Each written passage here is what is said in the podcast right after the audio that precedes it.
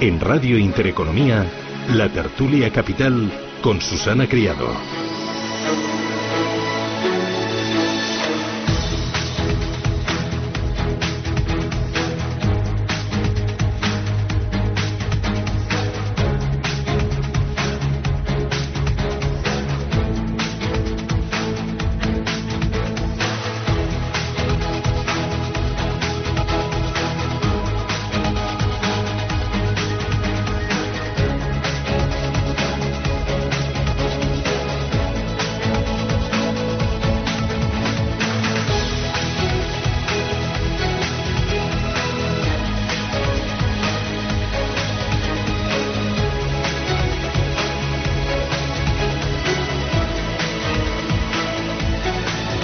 8 y 15 minutos de la mañana, desde Capital Intereconomía, arranca nuestro tiempo de tertulia. Hoy tertulia de mercados financieros. Nos acompaña Víctor de la Morena. Víctor, ¿qué tal? Muy buenos días. Muy buenos días. ¿Qué tal? ¿Cómo vas? Hacía mucho que no te veía.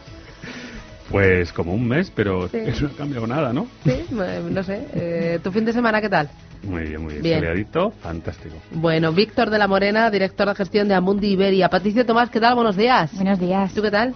Pues muy bien, tranquilitos todos, sí, sí, sí. Bueno. Lo mismo, no... Eh, Hacía mucho que no venía, pero... Sí. El bueno, también es el mismo. Eh, tuvimos elecciones y ese día no hicimos eh, tertulia de mercados y nos va a pasar lo mismo, pues el 27 de mayo que haremos una tertulia pues más política, es lo, lo que toca. Lo que toca. Bueno, Patricia Tomás, directora de ventas en España de Alken Asset Management. Javier Mayo, Javier, ¿qué tal? Buenos días. Pues muy bien. Hoy tienes un color estupendo. De buen tiempo que estamos teniendo. Javier Mayo es eh, Country Head de España, Portugal, de Leg Mason Global Asset Management. Y Ricardo Comín. Ricardo, ¿qué tal? Buenos días. Hola, ¿qué tal? Buenos días. ¿Tú qué tal? ¿Cómo vas? Muy bien, muy bien. Estaba, estaba también diciendo lo mismo Javier, que tenía buen color, pero efectivamente ha llegado el verano este fin de semana casi de golpe. Hay que disfrutarlo. Es director comercial en Bontobel para Iberia y Latinoamérica. Bueno, contarme, ¿en qué momento estamos? ¿Qué pasa? Eh, ¿Cuánto os preocupa la guerra comercial entre Estados Unidos y China? ¿Cuánto os preocupa eh, las cifras de inflación en Estados Unidos? ¿O cuánto os alivia? Eh, no sé cómo lo veis. Víctor, arranca tú. Mm, bueno, es difícil hablar de la guerra comercial sin mirar antes el Twitter, porque puede haber cambiado hace 10 minutos y no nos hemos enterado. No, pero es serio, es un tema bastante serio. Yo creo que hay que ser conscientes que este año, si, se ha recuperado el mercado, ha sido por dos factores, principalmente. Uno, que han cambiado los bancos centrales el sesgo, claramente, se han puesto a ayudar. Y otra, que, bueno, pues el mercado descuenta buenas noticias, acuerdo comercial. Y si esto al final pues no llega a buen puerto, yo creo que la corrección puede ser bastante severa y habría que revisar muchos modelos que nos estamos planteando de cara ya a largo plazo. Claro, porque si esto de la guerra comercial se recrudece y se alarga en el tiempo, entonces eh, podríamos hablar de una recesión golpeando a la economía mundial. Es que lo, lo, más preocupante a lo mejor del tema es que está pegando fuerte a los dos motores que tiene ahora mismo la economía mundial, que es Norteamérica y en este caso también emergentes, eh, porque aquí en Europa no terminamos de, tirar del carro. Entonces sí, efectivamente, vamos a ver en qué queda. Sabemos que las negociaciones de Trump siempre son de máximos, eh, siempre estira la cuerda todo lo que puede, o el chicle hasta está a punto de romperlo, y finalmente, bueno, acaba acaba, acaba llegando a, algún tipo de acuerdo. Bueno, la esperanza también es que tiene elecciones en un año. Eh, y realmente, si de repente ya, en este caso, su asesor económico eh, ya, ha sido claro diciendo que efectivamente a los americanos esto les va a costar más caro a la hora de comprar en seres eh, o consumo. Y precisamente es eso lo que puede hacer que Trump tenga una posición más abierta en las negociaciones. Es decir, Trump tiene elecciones dentro de un año ¿Qué necesita Trump para ser eh, reelegido? Lo primero, crecimiento. Porque el votante en Estados Unidos puede reelegirle si dice, oye, sigo teniendo mi trabajo, sigue habiendo crecimiento, sigo pudiendo consumir lo que estoy consumiendo y sigo pudiendo, pudiendo deshacer un poco o desendeudarme como lo he estado haciendo hasta ahora. Por lo tanto, yo creo que Trump sí es siempre, y sabemos que es muy, muy, muy agresivo, sabemos que también cambia de opinión rápidamente, como decía Víctor, pero también eh, hay que tener en cuenta que es inteligente, es decir, no es no, no, no, toma decisiones a la ligera, por lo tanto va a tener mucho cuidado en qué hace porque no puede permitir frenar ese crecimiento que está viendo en Estados Unidos, que es que es, es, es, es, es sólido, no es enorme, pero sí que es una de las regiones que más está creciendo y, no le puede hacer daño. Pues un poco en línea con lo que, con lo que habéis comentado, que hasta ahora eh, bueno, el impacto real no ha sido tremendamente significativo, es, un más, es más un tema de sentimiento, en la medida en que los máximos de Trump eh, afectan a decisiones de inversión, eh, que se, particularmente en mercados como China, donde bueno, pues la ralentización ha sido, entre otras cosas, porque las dudas acerca de la guerra comercial hacen que no se tomen decisiones de inversión. Y bueno, es un poco el escenario que nosotros manejamos, pero eh, en el interim, mientras tengamos idas y venidas y los cambios de humor del señor Trump, pues tendrá impacto en el mercado. Pero ah, no vemos un impacto efectivo, significativo hoy por hoy. Además del tema de la guerra comercial, ¿qué más os preocupa? Bueno, yo creo que se que se mantenga esta debilidad del crecimiento en Europa. Yo creo que es una de las eh, cosas que se estaban no descontando tan fuertes eh, al principio de año, especialmente sorpresas negativas en Alemania. Eh, Italia ya sabíamos que estaba flojilla y bueno, no sorprendería incluso pues un poquito más de recesión. Pero el caso de Alemania sí que está haciendo sufrir bastante Europa mm. y, haciendo que, bueno, pues que los bancos centrales al final, pues el mensaje sea cada vez más alarmante. Y eso, mm, si continúa la tónica y no se cumplen los escenarios, nosotros pensamos que esto se va a dar la vuelta de cara al segundo semestre. Eh, si eso no se confirmase, sí que tendríamos, digamos, serias dificultades para argumentar más subidas en la segunda mitad del año.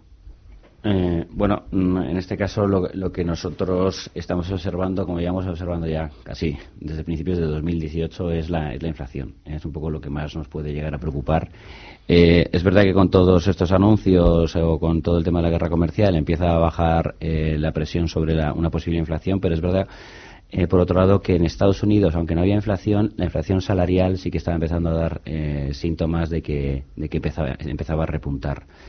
Eh, por eso había que mirar un poco lo que las decisiones a tomar por los bancos centrales. Los bancos centrales empezaron el año relajándose y esta última intervención de Powell también era, importante para ver cómo, cómo tomaba esa, ese, repunte de la inflación salarial.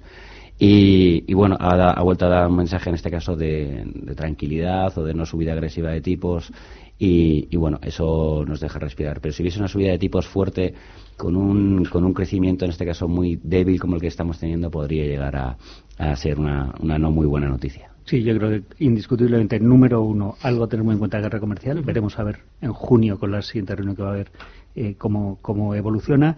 Eh, dos, crecimiento en Europa. No solamente la falta de crecimiento en Europa, sino también la, inestabilidad o la situación política. Claro, yo hoy pensaba, tenemos, bueno, tenemos elecciones a la vuelta de la esquina en Europa. Eh, no sé si un auge de los populismos o un auge de los cero escépticos podría sembrar de incertidumbre todavía más, podría golpear a las cotizaciones en Europa. Es así. Nosotros, de hecho, el, el finales del año pasado hicimos una, encuesta a nivel europeo, inversores en, en, en todo los países europeos y, y un poco la conclusión eh, respecto a la situación política era que no les importaba tanto desde el punto de vista de inversión quién gobernase, sino que lo que preocupa realmente es que quien gobierne no tenga la capacidad suficiente para hacer cosas. Es decir, que haya una, una que, tenga una fortaleza política para poder tomar decisiones y poder llevar realmente las riendas de, los distintos países. ¿no? Si lo que hay que llegar es a distintos acuerdos cada dos por tres, pues eso al final te ralentiza muchísimo ¿no? y te puede frenar el, ese crecimiento.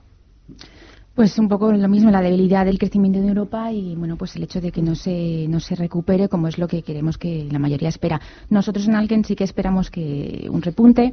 Eh, la debilidad ha sido fundamentalmente eh, como consecuencia del tema de exportaciones. Alemania, que es quien, quien más se, se ha deteriorado, pero si nos fijamos en lo que es la demanda interna, el consumo en Europa, es más sólido de lo que quizá el mercado espere. Eh, entonces, ha habido una serie de factores el año pasado que podemos eh, entender como, no, sé si llamarlo extraordinarios, pero que pueden darse la vuelta.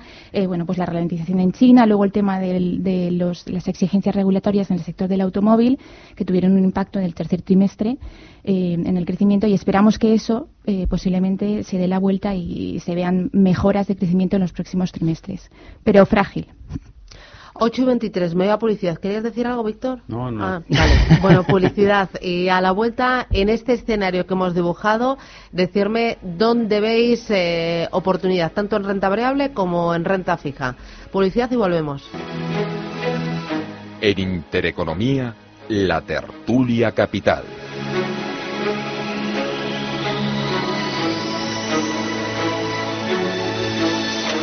Bueno, a ver, en este entorno, eh, ¿dónde veis oportunidad, Ricardo?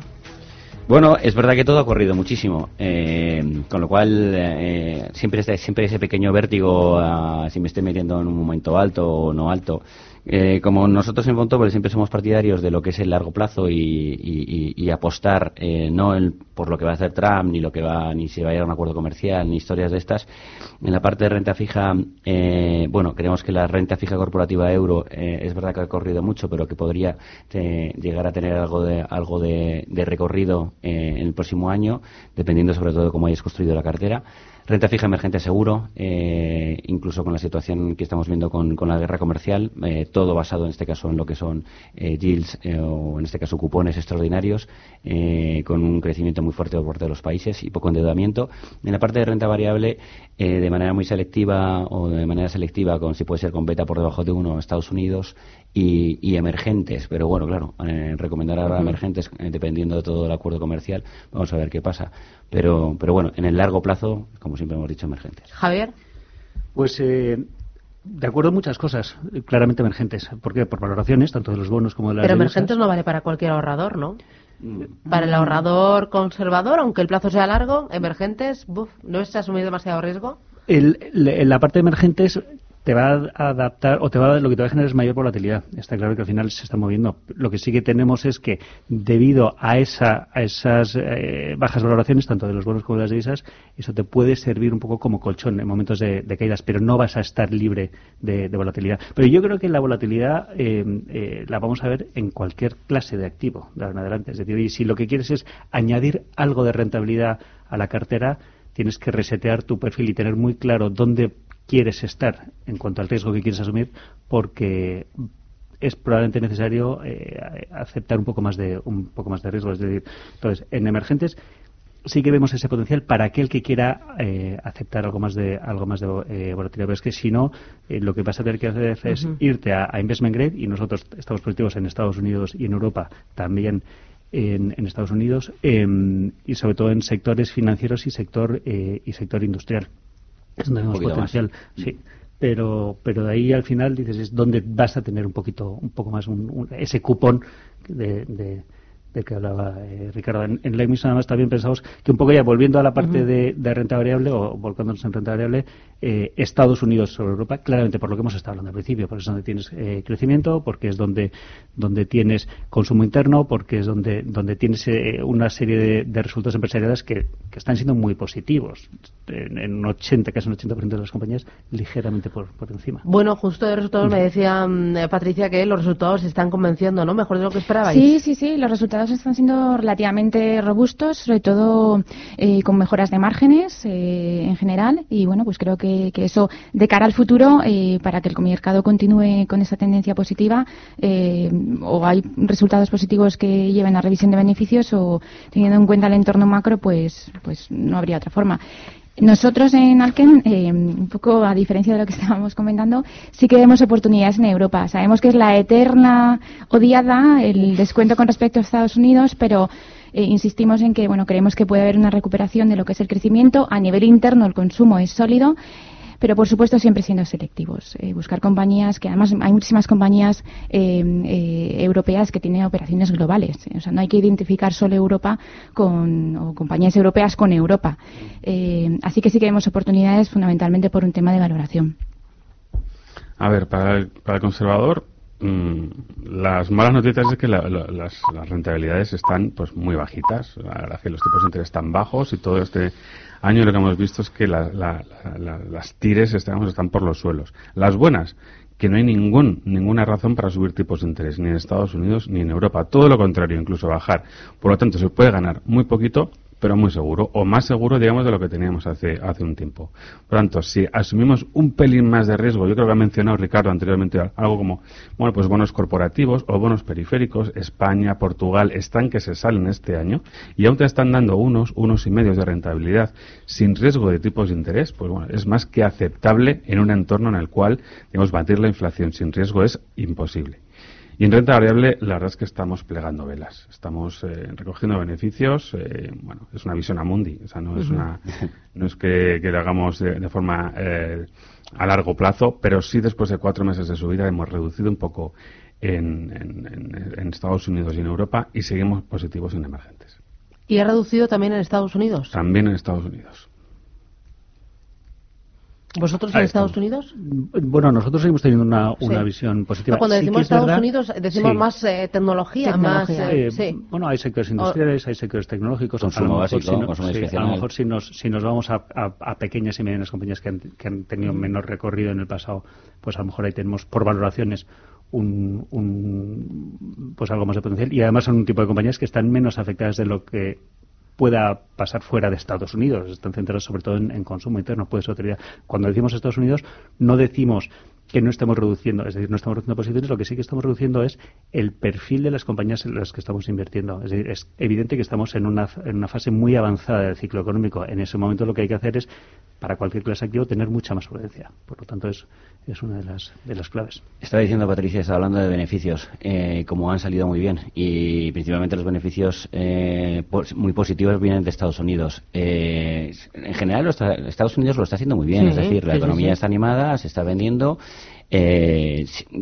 seguro que si hubiésemos grabado este programa en 2017 también, también nos daría un poco de vértigo. Pero lo que sí que es cierto es que eh, sí que somos mucho más partidarios de carteras mucho más concentradas. Por ejemplo, para nuestro fondo americano sigue teniendo flujos de, entrada positivos y bastante positivos. Y es el, probablemente los dos últimos años cuando más flujos de entrada hemos tenido positivos. ¿Por qué?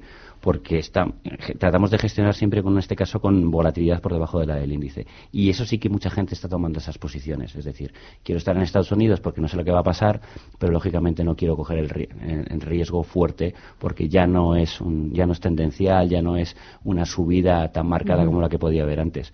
Entonces, bueno, eh, se puede reducir algo de peso, puedes entrar en este caso también con volatilidades más bajas, pero no, no, nos, no, no nos equivoquemos. Si Estados Unidos se la pega, probablemente el resto vayamos detrás. Eh, con lo cual va a ser muy complicado que Europa o emergente siga subiendo si Estados Unidos frena. ¿Y Europa, por valoraciones? Eh, o sea, es que llevo escuchando eh, que Europa, mucho cuidado, Europa no merece la pena, realmente hay que tener más carteras globales o con un sesgo eh, más a Estados Unidos o incluso a la bolsa china, pero que Europa todavía no toca. Sí, Europa es la, como he dicho anteriormente, es, es la eterna odiada porque lleva un descuento con respecto a Estados Unidos muy mucho tiempo y mucha gente te pregunta, ¿y por qué va a cambiar esto? Bueno, y también porque no hay tecnología, ¿no? Bueno, pero hay otro tipo de negocios que, como he dicho anteriormente, compañías europeas no tienen por qué ser compañías compañías solamente identificadas con el mercado europeo, mucha compañía global con, con, operaciones en mercados emergentes en Estados Unidos que lo, que lo pueden estar haciendo bien. Y por otra parte, como he dicho, el consumo interno sigue siendo bastante sólido y si tú que te crees que va a haber una cierta recuperación de lo que es el crecimiento de exportaciones, pues puede que haya una sorpresa. Pero que el crecimiento es frágil, eh, no hay ninguna duda. Pero sí que hay oportunidades de inversión, al menos eso creemos nosotros también eh, hay que tener en cuenta que Europa eh, tiene, tiene un detractor importante con respecto a Estados Unidos. El gobierno americano está muy preocupado por lo que es el crecimiento, por lo que es el consumo y por lo que es la economía. Y los europeos en general, los gobiernos europeos están preocupados con otras cosas. Estábamos hablando antes of the record eh, todo el tema de, en este caso de los de la industria automovilística. Europa tiene una industria automovilística fortísimo y con temas de regulación, con temas eh, nos estamos nos estamos pegando un tiro en el pie. Eh, estamos tomando una serie de decisiones que pueden destruir muchos puestos de trabajo, que pueden hacer que muchas eh, empresas automovilísticas que son grandes exportadoras sufran y no estamos siendo conscientes de ellos. también la regulación tan fuerte, en este caso por el lado bancario y con unos tipos tan bajos en un, en un continente que tiene tan, un peso tan fuerte en la parte financiera, pues tampoco le ayuda. bueno, al final la única entidad o persona que está tirando fuerte para que la economía eh, europea vuelva, vuelva a su ser, en este caso es el BCE y es Mario Draghi, pero la parte, de los, la parte en este caso de los gobiernos tampoco ayudan demasiado. Efectivamente, yo creo que Europa es, eh, el euro es la página uno del libro. Esto es un proyecto. Después tenemos, pues, aparte de la unión monetaria, proyecto de unión bancaria, unión fiscal, y todo esto se puede llevar a cabo si al final los países se ponen de acuerdo y tienen un proyecto común. Estas elecciones son clave precisamente por este hecho, que si salen muchos partidos populistas, ese proyecto se debilita. El primero que lo va a sufrir es el euro, y es el, digamos, el termómetro que tenemos. Pero a largo plazo es lo mismo. O sea, ya los bonos europeos, la fiscalidad europea, los bancos europeos ya no se integran y por tanto son más débiles y por tanto son menos atractivos para invertir. Es un proyecto a largo plazo que hoy, bueno, este mes, estas elecciones, digamos, es un, es un paso bastante clave y luego pinta un poquito de debilidad. Bueno, eh, me voy a hacer la última paradita publicitaria. A la vuelta, si os parece, hablamos de tendencias de las que yo estoy escuchando hablar ya desde hace unos cuantos meses. Eh, por ejemplo, invertir en multiactivos, invertir en megatendencias, estas estructurales que van a muy largo plazo y que están cambiando y que van a cambiar el mundo. Eh, inversión socialmente responsable, no sé lo que queráis. Publicidad y me lo contáis. Bueno, tendencias. ¿Arrancas tú, eh, Víctor? A ver, comentabas megatendencias. Bueno, lo que queráis, ¿no? Fenomenal. Megatendencias es, es el, el sentido de invertir pase lo que pase la semana que viene, el mes que viene, el año que viene, invertir en lo que va a pasar los próximos 25 años. Y, por tanto, buscar eh, estrategias de inversión que dentro de 25 años sigan siendo válidas. Y, por tanto, pues olvidarnos del corto plazo. Invertir, pues yo creo que, bueno, pues nosotros tenemos en, la casa tejas que invierten en envejecimiento poblacional, en eh, tecnología, disrupción, educación, pues todas esas temáticas que a largo plazo van a seguir ahí y van a seguir interesantes. Y sobre todo, inversión socialmente responsable. Yo creo que es el tema más candente, más de moda. Ya no es solamente, digamos, que se habla en los medios, es que hay demanda real. Los que estamos ¿Hay en demanda real de particulares? Hay demanda real de particulares, no solo de instituciones, y por tanto, detrás va la industria y detrás van las empresas. Y después van casos que, que, en los periódicos día a día y cada vez yo creo que esta oleada es la definitiva y ya va a llegar para quedarse.